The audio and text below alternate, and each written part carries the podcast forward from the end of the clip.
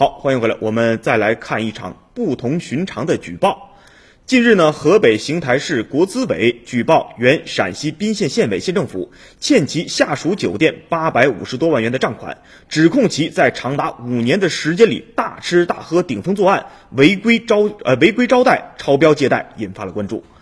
滨州市相关工作人员称，此前确实因为招待任务在该酒店签过单，但近期已经更换了酒店，目前正在核实了解。陕西省纪委监委也已成立调查组对此进行核查。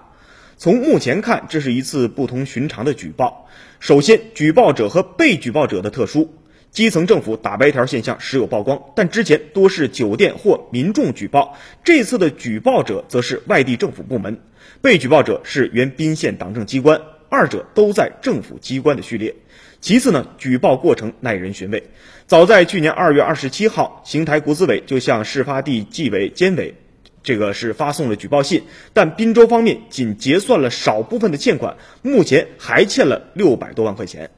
都说欠债还钱天经地义，但这不是一起简单的政府赖账不还的事件。即使还清了欠款，背后牵涉的违纪违法问题也必须查清，也必须启动问责。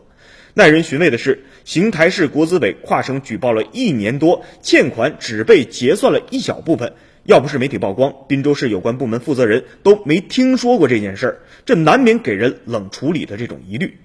白条吃喝上了瘾，这也是作风病。